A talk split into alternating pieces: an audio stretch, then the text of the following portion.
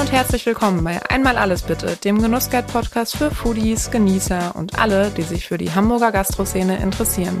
Ich bin Johanna Zobel, Foodjournalistin bei der Szene Hamburg und schnacke mit meinen Gästen über Essen und Trinken, aber auch über die ein oder andere Anekdote aus deren Alltag. Hier werden nicht nur Gastronomen zu Tisch gebeten, auch Experten und Menschen aus der Foodszene sind meine Gäste.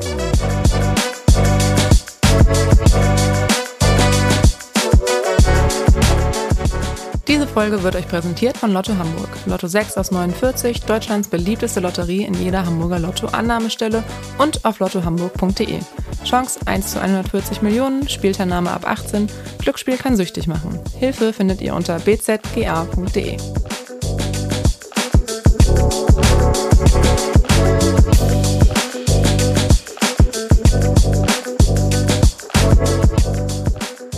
Heute geht es hier um ein richtiges Multitalent. Sie hat kürzlich ihr eigenes Restaurant im Karolinenviertel eröffnet, initiiert soziale Projekte und hat bereits drei Dokumentarfilme gedreht. Ich freue mich sehr, Monika Ojeda Fernandes heute als meine erste Gästin begrüßen zu dürfen und denke, dass sie uns allen eine Inspiration sein kann, ähm, ob beim Thema Nächstenliebe oder der guten peruanischen Küche.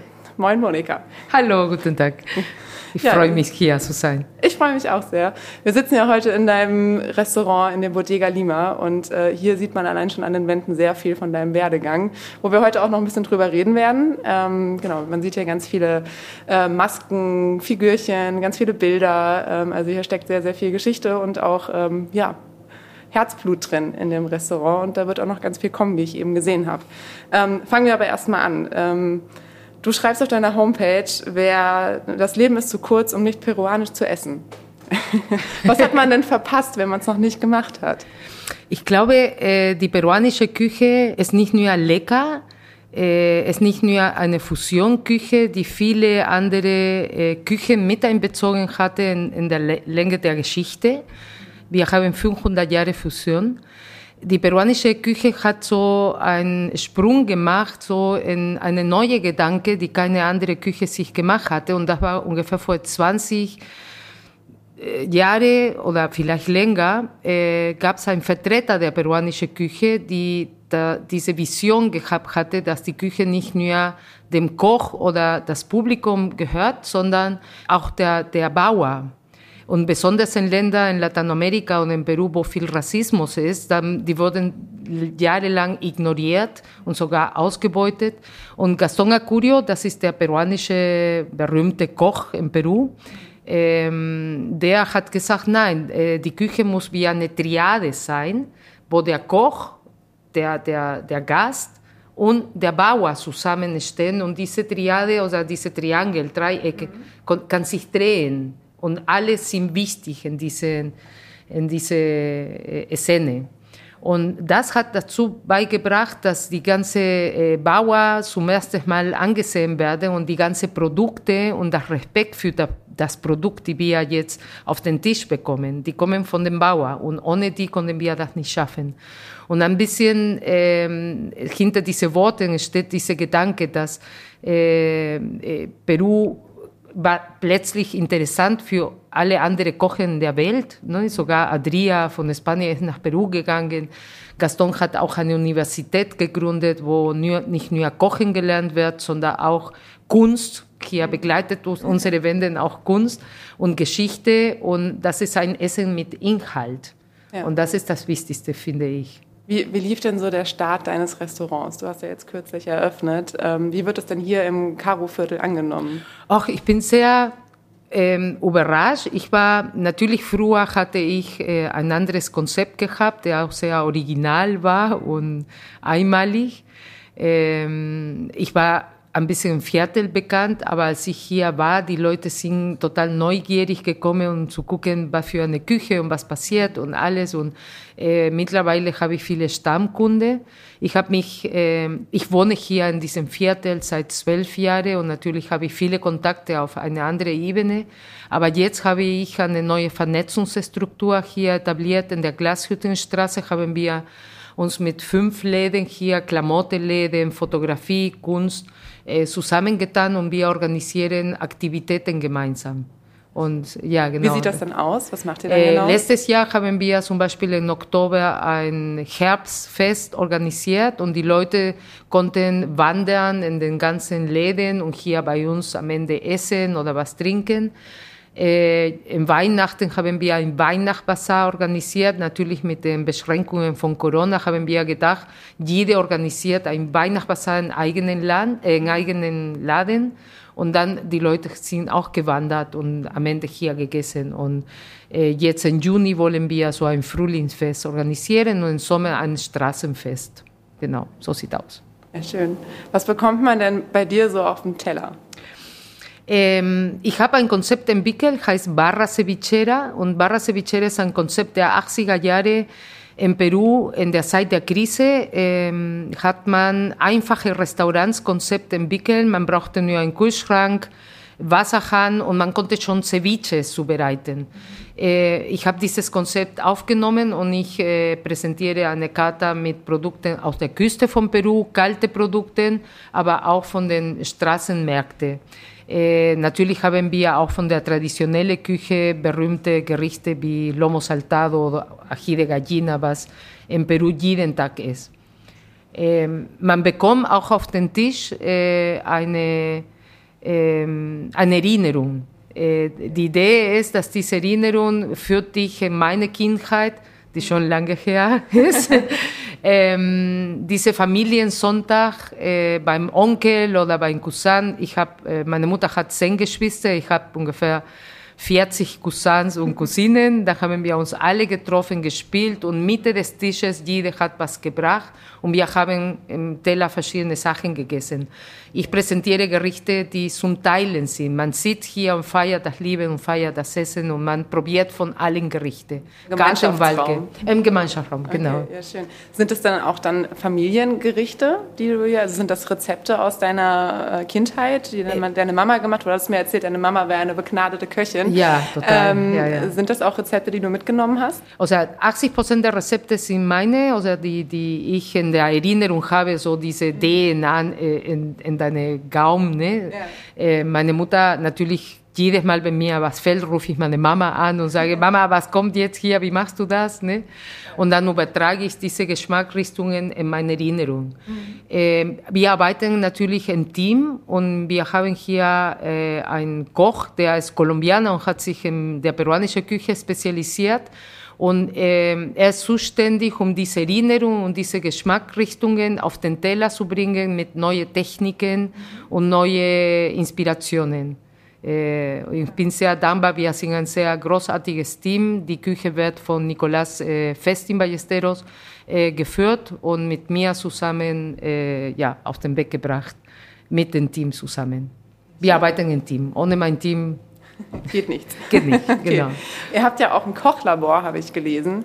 Wie kann man sich das denn vorstellen? Ist das dann genau dieser Austausch, den ihr da habt, dass ihr das irgendwie Hand in Hand irgendwie Rezepte entwickelt und äh, das eben so auf den Teller bringt? Oder wie kann ich mir das vorstellen? Also natürlich, du entwickelst ein Gericht und dann kommen neue Ideen und neue Vorstellungen und wie kann man das verbessern oder verändern oder ein neues Gericht oder man entdeckt ein neues Produkt regional und wie kann man das benutzen?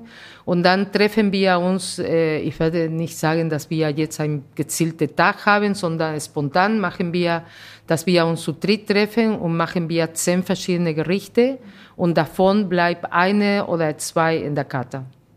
Genau. Und äh, die anderen warten danach auf ihre Zeit. Ne? Und äh, wir probieren neue Sachen und neue Inspirationen. Auch von, mit den alten Gerichten korrigieren wir ständig hier wie können wir äh, das standardisieren, nicht? dass immer das gleiche Produkt äh, rauskommt und äh, verwenden auch, äh, haben wir alle Rezepte standardisiert, protokolliert, dass du kommst und du konntest auch das kochen. Damit jeder weiß, wenn eine fällt, der andere kann das auch reproduzieren, sozusagen. Wir sind sehr gut organisiert. Ähm, jetzt hast du ja dein Restaurant in einer Zeit eröffnet, die jetzt nicht gerade einfach ist. Corona, die Situation in der Ukraine. Welche Hürden gab es denn auch vielleicht hier im Restaurant? Äh, du hattest mir auch von äh, sehr turbulenten Bauzeiten berichtet. Ähm, was, was kam denn da so auf dich zu die letzte Zeit? Die letzte Zeit, man redet genau über ein Jahr und fast drei Wochen. Okay. Ähm, als ich das angemietet habe äh, oder gesehen habe, war zuerst nicht gedacht für die Gastronomie, aber ich war so hartnäckig, habe ich viermal angerufen an den Makler und äh, am Ende haben sie sich entschieden, eine Gastronomie hier zu machen. Dann habe ich, äh, da hat angefangen mit einem Konzept und ich dachte, okay, ne, habe ich so ein bisschen Geld und ich investiere hier und streiche und bla bla bla. Aber hier war keine Küche. Und äh, dann habe ich mich informiert und ich musste eine Nutzungsänderung beantragen. In der Zeit von Corona war nicht möglich, eine Akteneinsicht zu machen über das Lokal. Und dann habe ich nur geschluckt und gesagt, äh, ich, ich hatte drei Strategien. Ich wusste nicht, ob ich das in ein Restaurant verwandeln konnte, wegen Corona auch ähm, und auch wegen die Genehmigungen. Deswegen habe ich gedacht, wenn, ähm, wenn kein Restaurant wird, dann mache ich hier einen Gourmetladen mit Delikatessen. Und dann habe ich Produkte entwickelt, Soßen entwickelt, äh, eingefrorene Eintopfe, Essen to go. Und ich dachte, okay, dann mache ich hier, habe ich eine Erweiterung in meine Gewerbe gemacht, in Mitte in Corona, äh, als Supermarkt. Weil okay. da waren die einzigen Läden, die noch aufmachen konnten. Ja. genau, ich bin Restaurant und Supermarkt gewesen. Okay. Und die dritte Strategie, da hast du noch nicht erwähnt, aber ich bin vom Beruf her äh, Diplom-Sozialpädagoge und ich habe zwei Weiterbildungen als äh, systemische Beraterin und systemische Familientherapeutin. Und ich habe jahrelang in der Gewaltberatung gearbeitet und auch in der Begleitung von Menschen ohne Papieren. Und ich dachte, ach, wenn das nicht geht, dann mache ich ein Therapiezentrum. Okay. Das würde auch sehr gut passen in diesem Viertel. Und mit diesen Gedanken habe ich diesen Weg bin ich diesen Weg gegangen. Und das Lustige dabei war, dass ich einen Architekt brauchte, um diese Nutzungsänderung uh, zu beantragen. Und vor, ja, ich bin in Deutschland 27 Jahre hier und ich bin hergekommen, weil ich in einen deutschen Mann verliebt war. Äh, er hat äh, mich eingeladen, die typische Geschichte hier und natürlich hat nicht funktioniert. Haben wir uns danach getrennt, große Liebe und dann, und dann habe ich mein Leben weitergemacht. Ne? Aber der Mann ist Architekt gewesen oder ist noch Architekt. Dann habe ich ihn angerufen und er betreut jetzt diese ganze äh, Baustelle. Und seitdem funktioniert, ja, äh, ich habe mich nur von Eis und Schokolade ernährt, wahrscheinlich wegen der Nerven. Aber ähm, ich habe so also, Stück pro Stück gemacht. Eine, eine Sache nach der anderen. Und ich habe gesagt, mach dieses Papier und dieses Papier bringt dich zu dem nächsten Papier. Und wenn ich gedacht hätte, was alles auf mich oder gewusst hätte, was alles auf mich zukommt, vielleicht hätte ich mich gar nicht bewegt. Von daher aber gut, dass ich nicht wusste, was alles das bedeutet. Und ähm, die Baustelle war eine, haben wir die Genehmigung gekriegt, das ist ein großes Glück. Und ähm, war geplant für einen Monat, aber die Baustelle geht noch weiter unten. Hier oben sind wir fast fertig, aber es ist noch nicht fertig. Ja. Der Gewölbekeller kommt noch. genau. Ja. Ähm, genau, du hattest ja eben schon erwähnt, äh, dass du vorher ein anderes Konzept hattest, ähm, und zwar das äh, Wohnzimmerlokal. Vielleicht kannst du mal kurz erzählen, was genau man sich darunter vorstellen kann, was du da vorher gemacht hast. Ähm, ich hatte also ich hatte Sozialpädagogik studiert und gemacht und ich habe ähm, viele politische Aktivitäten mitgemacht und ich hatte immer diese Bedürfnis zu kochen. Ich hatte nichts damals und irgendwann hat jemand mich gefragt, ob ich ein Catering machen konnte. Dann habe ich ein Catering für 40 Leute gemacht äh, gegen 50 Euro. Dann habe ich die ersten Sachen gekauft. Ich habe ungefähr fünf Jahre lang angefangen, Catering zu machen als Kleinunternehmerfirma äh, neben meinem Job, meine volle Stelle als Sozialpädagogin. Und dann irgendwann hatte ich die Idee, warum können die Leute nicht in meine Wohnung kommen und essen. Ähm, und habe ich ein kleines Zimmer eingerichtet, habe ich meine ganze Wohnung bewegt. Und dann hatte ich ähm, vielleicht zwei, drei Leute zuerst eingeladen. Und dann hat sich rumgesprochen und ich musste ein großes Zimmer in meine Wohnung. Ich muss sagen, ich habe eine größere Wohnung äh, mit fünf Zimmer. Äh, ja, ne, mit, mit, Platz. Mit Platz. Und dann habe ich das größere Zimmer eingerichtet für 30 Leute zuerst. Mit Biertische und schöne Dekoration und schöne Lampen und alles. Und wir haben angefangen mit 10 Leuten und am Ende äh, haben wir mehr als 150 Reservierungen für, ich hatte nur 92 Plätze. Ich habe zwei Schichten organisiert mit 46 Leuten und wir haben Gängemenüs organisiert. Es war verrückt. Ich musste alles umwandeln für eine Nacht und das in ein Restaurant zu verwandeln. Und am nächsten Tag war wieder ja, Wohnung. Total. Klingt aber spannend, nach einem wirklich einzigartigen Konzept. Ja, ja, das war echt toll. Ja. ja eine schöne Zeit. Wenn wir jetzt nochmal so ein paar Schritte zurückgehen, ähm, was war denn so der Anreiz, dich überhaupt für die Gastronomie zu entscheiden? Das, dein Herz schlägt ja schon sehr für diese Branche. Was gab es denn da für Punkte, dass du sagtest, okay, ich will dabei bleiben? Ähm, du hast mir ja auch von, von deinen Verknüpfungen zu deinem, so, zu, zur Sozialpädagogik erzählt. Ähm, vielleicht kannst du da nochmal so kurz starten. Ähm, also ich glaube, ich glaube die, die Erinnerung, also wenn du äh, auswanderst oder nicht, jeder hat eine Erinnerung in ihrer Kindheit, die Geborgenheit gibt. Ähm, und äh, es geht nicht um, um das Essen, es geht um diese Gesellschaft, es geht um Schutz, es geht um Lachen und schöne Zeit zu verbringen. Es geht auch um Probleme ne, und auseinandergehen, aber sich wieder zu vereinen. Und, äh, und genau in diesem Punkt, sich wieder zu vereinen und genießen, ist das Essen sehr wichtig dabei. Äh, mit diesen Eindrücken hatte ich angefangen, wie kann ich, äh, was in meiner Seele gibt, so nach außen transportieren. Ähm, wie kann ich äh, mich äußern in diese Welt nicht nur äh, mit meiner Arbeit als Sozialpädagogin, nicht nur in der äh, politischen Aktivismus, die ich jahrelang auch gemacht habe, sondern wie kann ich mich äh, wieder blüten sehen. Und das war in der Küche. Andere Leute lesen gerne, andere segeln, äh, ich koche.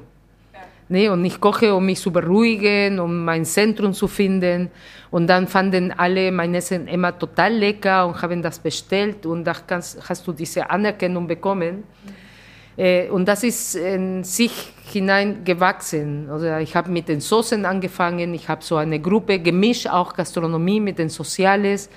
Habe ich eine Gruppe, hieß Manos Migranten, migrantische Hände. Und wir haben Bazars organisiert. Ich wollte die Möglichkeit geben an Frauen, äh, sich anders zu zeigen, migrantische Frauen, äh, was wir als Ressourcen hier bringen. Und ich habe immer das Essen, meinen Tisch mit Delikatessen gebracht. Und in diese Fläschchen, die ich äh, gemacht hatte, waren Erinnerungen, die die Karotten, äh, Ananas, welche meine Mutter in Weihnachten oder die Alfajores oder Dulce de Leche habe ich selber gemacht mit verschiedenen Geschmacksrichtungen. Ähm, und das war toll, einfach so. Und ich bin hinausgewachsen und dann kam mehr Nachfrage und du bist, ne, du antwortest und du wächst hinein und jetzt ist ein Restaurant. Und Auf einmal ist es ganz groß geworden. Ja, ja. ja. Du hattest ja auch, äh, hast ja schon drei Dokumentarfilme gedreht. Mhm. Wie kam das dazu? Du hast mir eine ganz spannende Geschichte schon äh, vorab mal erzählt, dass es im Gefängnis sozusagen und in deiner Arbeit im Gefängnis anfing. Äh, Ah, mein, mein, mein äh, Anfang hier in Deutschland war nicht so einfach. Nach der Trennung natürlich war ich so total verzweifelt. Das war harte Winter und äh, ja, man geht so in sich hinein und denkt, wow, oder wenn ich das so erlebe, oder was passiert mit anderen Frauen, die nicht die gleichen Ressourcen haben. Also ich habe das Glück, dass ich, keine Ahnung, eine gute Ausbildung hatte eine Privatschule in Peru und, und gute ne, Verhältnisse. Äh, trotzdem war ich auch in Not. Und dann habe ich damals äh, Beratung in einen Träger gesucht, in, damals in Amnesty for Women. Und ich war total fasziniert von der, ich war noch nicht, ich hatte noch nicht studiert, ich konnte kein Deutsch. Und dann habe ich gefragt, ob ich da ein Praktikum machen konnte. Und sie haben gerade, sie hatten gerade ein Projekt angefangen in Gefängnisse. Und das hat mich so hingehauen, dahin zu gehen, in Gefängnis, wo Frauen eingesperrt sind, äh, mit verschiedenen Schicksalen, manchmal ganz blöde Sachen und sie haben sich strafbar gemacht und ich dachte, wie kann ich beitragen, die ein bisschen Glück zu schenken. Und dann haben wir mit der Direktorin von äh, Hannover Sand Frauengefängnis gesprochen und sie hat uns, und da kam die Verbindung zu Essen, eine mobile Küche gemacht. Und wir konnten in den Gästeraum mit den acht Frauen im Gefängnis äh, zusammen kochen. Das war echt verrückt, eine super schöne Zeit. Äh, und über dieses Projekt kam die Idee, zu verhindern, dass die Frauen ins Gefängnis gehen. Dann haben wir angefangen, Streetwork zu machen. Ich hatte eine Gruppe damals, hieß Mucolade, Mujeres contra la Deportación, Frauen gegen Abschiebung, und den ich initiiert habe und dann andere haben sich engagiert. Und äh, haben wir gemeinsam Streetwork zum Beispiel in der Repapan in den Bars gemacht. Kondome verteilt, Information und ja, so hat angefangen diese Geschichte. Und dann zu den ersten Dokumentarfilm war die Idee über die Situation von Prostituierten in Hamburg. Sexarbeit als eine Arbeit wie jede andere. Und das war so ein total Erfolg, die beigetragen hatte, äh, dass auch das Gesetz verändert wurde und dass das nicht mehr äh, äh, sittenwidrig war. Und dann kam zufällig äh, danach äh, die Geschichte einer Frau, die als Au-pair-Mädchen hier ausgebeutet worden ist. Und ich habe sie quasi raus aus dem Haus den, des Arbeitgebers rausgeholt. Und wir haben ihre Geschichte äh, filmisch dokumentiert und sie begleitet ähm, zum Gericht, weil sie, hat, sie war die erste Legalisierte in Hamburg, die gegen den Arbeitgeber äh, angeklagt hatte. Ähm, ja, das, äh, da hatten wir eine Arbeit zusammen mit den Gewerkschaften und mit den anderen Akteuren.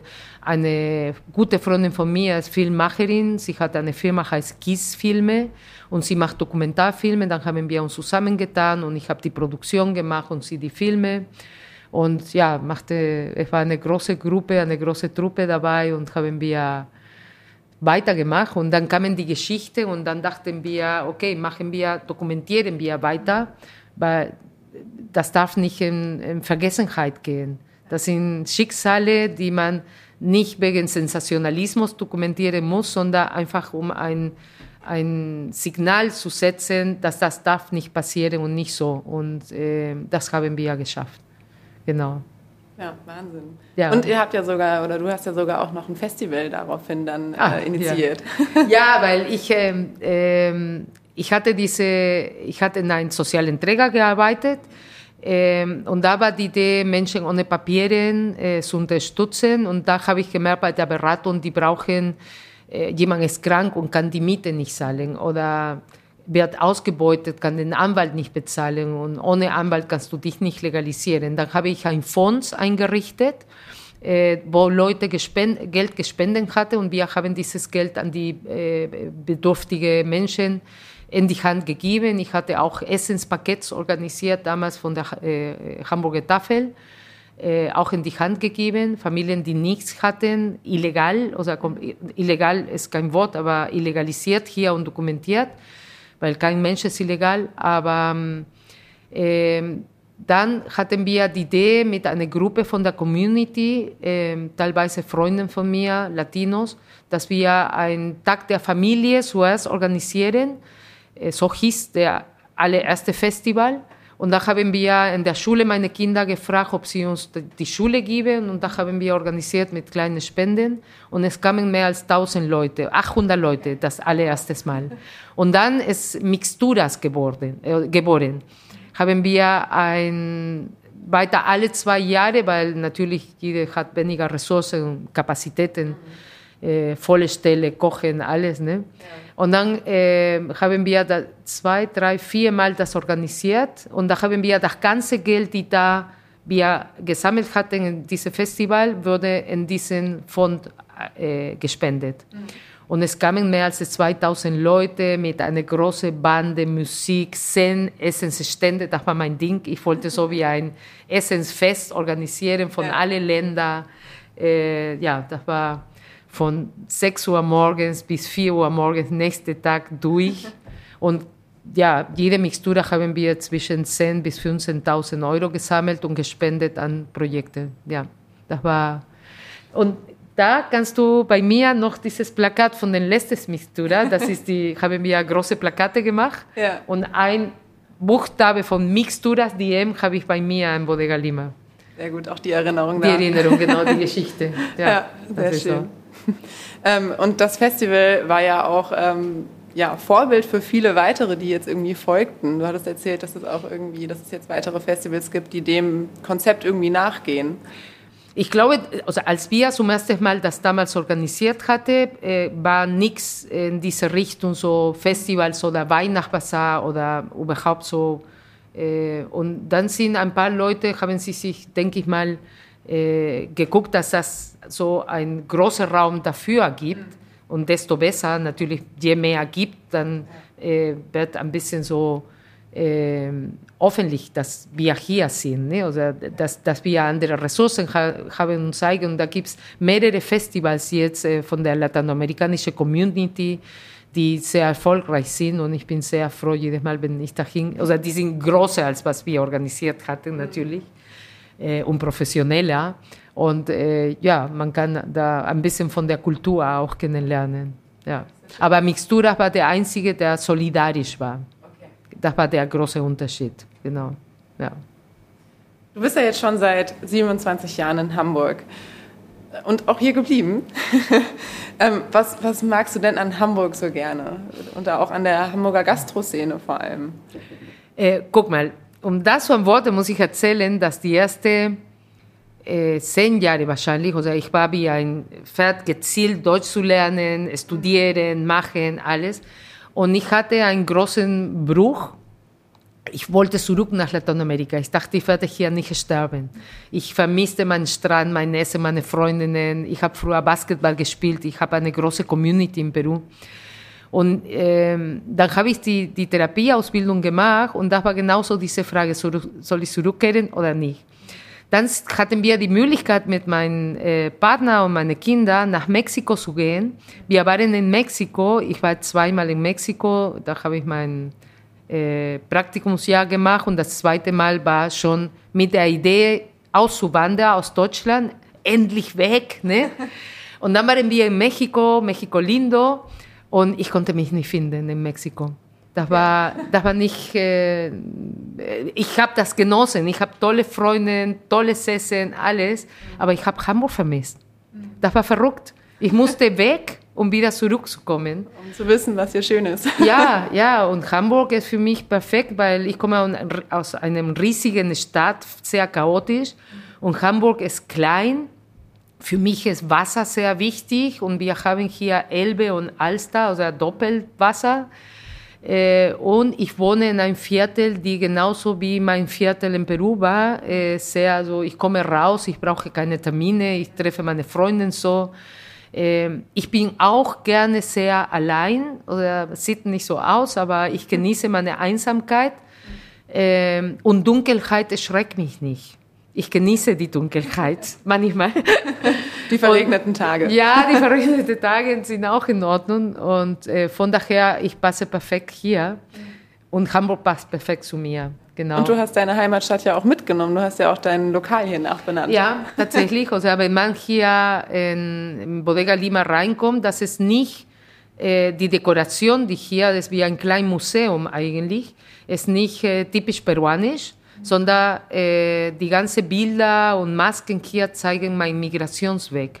Also, jedes, also bei jedem Bild gibt es so eine Geschichte, die mich identifiziert in einer Etappe meines Lebens oder ein Erlebnis oder äh, zum Beispiel das Bild da ist die Küste von Peru, das wurde von meiner Nichte gemacht auf den Tisch, als wir zusammen gegessen haben und die habe ich seit 20 Jahren und der hängt hier, obwohl total kaputt ist, aber und das sind Sachen, die mich verbinden hier. Also meine Heimat ist bei mir, wo ich bin. Und äh, egal, wo du bist, äh, deine Heimat geht mit dir zusammen. Ich bin Peruanerin, aber ich bin Deutsche und ich bin alles. Also das ist äh, fantastisch eigentlich. Ja. Ja, also ich möchte auch nicht sagen, dass jede Zeit einfach war. Ne? Also ich musste richtig hart arbeiten, um mich zu beweisen und ich musste besser sein als anderen, um zu zeigen, ich kann das auch, obwohl ich kein Deutsch-Muttersprachler äh, bin und ich musste Klagen schreiben, ich musste Widersprüche, ich musste lernen, wie verrückt. Ähm, aber es war so und es war richtig so. Ja, und es hat sich ausgezahlt. Ja. Jetzt, jetzt sitzen wir hier. Genau, genau. Ja, und du nimmst ja auch oder trägst ja auch so die Vorliebe für die Gastronomie auch äh, an deine Familie weiter. Ich habe gehört, dass deine Kinder ja auch so in die Richtung einschlagen. Ja, ja. äh, ich habe keinen Einfluss gemacht. Die haben mit mir angefangen in Bodega Lima in meine Wohnung. Äh, Paulina war elf und war schon Kellnerin und Luca war 14. Und er hat als Kellner angefangen und meinte, Mama, das ist nicht für mich, ich möchte in die Küche. Und dann hat er als Helfer angefangen. Und Luca ist jetzt äh, 21 oder 20, weiß nicht mehr. Äh, er macht die Kochausbildung bei Solt und Silber. Äh, und gestern ist nach Israel geflogen in einen Kochaustausch zwischen Israel und Deutschland. Ja. Und Paulina, Paulina arbeitet hier in Bodega Lima jetzt als Kellnerin und ähm, sie möchte Konditorin werden. Aber ja, zuerst macht sie ein, ein freiwilliges soziales Jahr und dann macht sie die Ausbildung. Gibt es dann hier schon erste Kostproben von ihr? Äh, bei uns zu Hause, Kekse. Okay. Und, ja. Noch nicht in Bodega Lima. Ja, genau. Okay. Was sind denn so deine weiteren Pläne? Was kann man denn von dir noch? Also ich habe ja eben schon eine kleine Führung hier durchs Bodega Lima bekommen äh, und war im Keller und äh, habe schon so einen kleinen Vorgeschmack ähm, sehen können, was, was noch passiert, dass hier noch ganz viele Sofas auch unten reinkommen. Äh, was, was hast du denn noch so auf dem Schirm? Was planst du noch? Abseits vielleicht auch deines Restaurants? Ähm, das sind zwei Sachen. Eine Sache ist hier Bodega Lima, diese Location. Wir haben zwei Etagen, einen Souterrain, also hier darf, äh, dürfen 34 Menschen. Wir haben schon die Schein-Lizenz. Ein Jahr lang habe ich durchgekämpft durch und alles bekommen jetzt. Und unten im Keller, wir haben einen Gewölbekeller, äh, ist die Genehmigung für 40 Leute. Und äh, da gibt es so ein automatisches Ventilationssystem und Feuchtigkeit und Sauerstoff und alles. Äh, es ist noch im Umbau, aber geplant ist, dass wir unten Veranstaltungen organisieren oder wenn hier ausgebucht ist, dass die Leute weiter unten essen oder trinken können. Ich baue ein Kleinbar da unten. Äh, wir haben Toilette für Gäste, auch sogar eine Dusche. ähm, ja, also ich lasse mich einfach überraschen selber. Ich werde diese Gewölbekeller nicht so viel verändern, weil er hat super schöne alte Wände. Äh, ich mache nur ein kleines Lichtkonzept. Ich baue ein Bad da, dass das sich selbst versorgt und das Essen von oben kommt und äh, gucken wir, was die Leute selber gestalten. Ne? Oder ich glaube, das ist ein Raum, der immer wieder sich verändern wird, je nachdem, wenn ein Politbüro oder ein Film gezeigt wird oder du möchtest dein Geburtstagsfeier äh, und, oder eine Lesung machen und dann können wir schöne Sachen verbinden. Genau. Du bist ja jetzt auch schon, verbindest ja jetzt im Bodega Lima auch schon so ein bisschen deine vorherige Arbeit ähm, mit äh, einmonatigen Events. Ähm, magst du da kurz noch von erzählen? Ähm, ich habe vor zwei Jahren aufgehört als Sozialarbeiterin äh, und als Angestellte zu arbeiten und ich habe mich selbstständig äh, gemacht. Äh, und natürlich das Projekt äh, konnte ich nicht weitermachen. Ich habe jahrelang Menschen ohne Papiere unterstützt, äh, nicht nur in Krisensituationen, sondern mit Beratung und Legalisierungsprozesse begleitet. Und das war ein Projekt, das ich selber, das war mein Baby. Ne? Und es tat mir sehr schwer leid, dass ich das aufhöre. Dann habe ich mich vernetzt mit der Nordelbischen Kirche. Äh, und da haben wir ein neues Konzept hier für Bodega Lima konzipiert, weil es fällt in Hamburg das, dass einmal im Monat, zumindest jetzt, einmal im Monat machen wir hier ein soziales Café äh, das heißt, Menschen ohne Papiere können herkommen und einen Kaffee und Kuchen, also trinken und essen und Beratung von mir bekommen. Ich werde die Leute eine Erstberatung machen und da weiterleiten, je nach Fall. Also vielleicht löst sich in dem Moment und brauchen keine Weiterleitung. Aber da gibt es so ein paar Projekte, die Menschen ohne Papiere beraten und dann äh, werden sie weitergeleitet und begleitet von professionellen Beratern. Ähm, Themen wie Schulung für Kinder ohne Papiere im Kindergarten, ich bin krank, wo soll ich hingehen, äh, ich werde ausgebeutet oder gerade ähm, äh, das, die sind nicht in Hamburg, aber rief mich eine Frau aus der Schweiz und äh, sie, wird, sie wurde nach, äh, dahin gebracht und wird ausgebeutet und sie möchte nach Hamburg kommen und ich denke, okay, was mache ich mit der Frau? Ne? Mhm.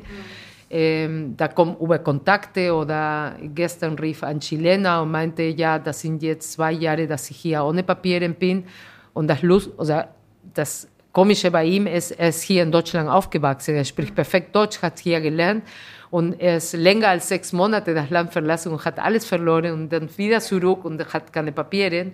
Dann suche ich eine Lösung für ihn, weil er hat keine Krankenversicherung ne? und, äh, und er möchte den Schritt wagen, jetzt sich zu legalisieren, dann begleite ich das. Mhm. Ähm, das mache ich weiter, einmal im Monat hier in Bodega Lima. Und die Leute können zum Beispiel, du kannst kommen und du sagst, ich trinke einen Kaffee und ich spende einen Kaffee für einen Menschen ohne Papiere. Das ist ein bisschen die Idee können auch alle andere irgendwie helfen dann dabei. Äh, auch, wenn du Lust ja. hast, äh, ich sage jetzt an das Publikum, hier vorbeizukommen und unterstützen, einen Kuchen herzubringen ja. äh, oder so, ihr seid willkommen. Der allererste Kaffee ist letzten Sonntag im Monat den 26. glaube ich, oder 29. Ja, ja genau. Ja. Und auch abseits natürlich äh, kann man sich, glaube ich, auf leckere peruanische Küche freuen. Ja, klar. Ähm, genau. Ich freue mich auf jeden Fall, das auch äh, mal auszutesten und bei dir mal äh, zu Besuch zu sein. Aber bitte. Und äh, genau, schaue mich hier ansonsten jetzt gleich noch ein bisschen um und ich freue mich sehr, dass wir heute zusammengekommen sind und äh, ja, einfach ein bisschen über dich und dein neues Café, dein neues Restaurant reden konnten. Vielen Dank, Monika. Ich danke dir und das, ich hat mich sehr gefreut, dass du hier bist und das ein bisschen von diesem ja, Seelenkonzept so auch miterlebst und teilst mit mir. Man merkt auf jeden Fall, dass hier sehr viel Liebe drin steckt. Danke. Schön, dass ihr auch in diese Folge reingehört habt. Habt ihr Fragen, Anregungen oder Kritik? Dann schreibt uns eine Mail an redaktion.genussguide-hamburg.com. Wenn ihr mehr über die Hamburger Gastroszene wissen wollt, dann schaut auf genussguide-hamburg.com vorbei. Hier erfahrt ihr, in welchen Restaurants sich der Besuch lohnt, welche Neuigkeiten es gibt und bekommt spannende Einblicke hinter die Kulissen der Hamburger Gastroszene. Ich freue mich auf die nächste Folge von Einmal alles bitte.